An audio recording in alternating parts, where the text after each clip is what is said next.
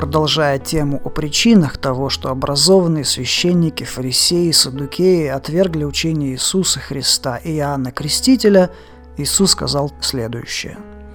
«Я славлю Тебя, Отец, Господь неба и земли, за то, что Ты, утаив от мудрецов и ученых, открыл это младенцам. Да, Отец, ведь именно в этом была Твоя воля». Народ, слушавший Иисуса, задавался вопросом, как так получилось, что вся религиозная элита Израиля отвергла истину? Каковы же причины, что многие уважаемые верующие потеряли ориентир и выбрали тьму вместо света? Почему простые люди находят истину, а образованные зачастую нет?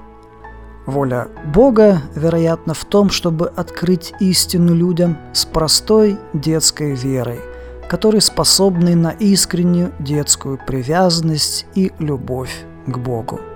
Образованные, самоуверенные люди, лишенные этого качества, кажется, не могут войти в Царство Бога, согласно учению Иисуса, потому что делают упор на знание, а не на любовь к Богу. Для того, чтобы войти в присутствие Бога, человеческое сердце должно жаждать совершенства, по-детски, искренне – Знающие и образованные люди делают ошибку, когда полагают, что религиозные знания, исследования морали в согласии с ограниченным земным разумом представляют собой высшую истину и ключ к вечности. Иисус учил, что этого, к сожалению, недостаточно.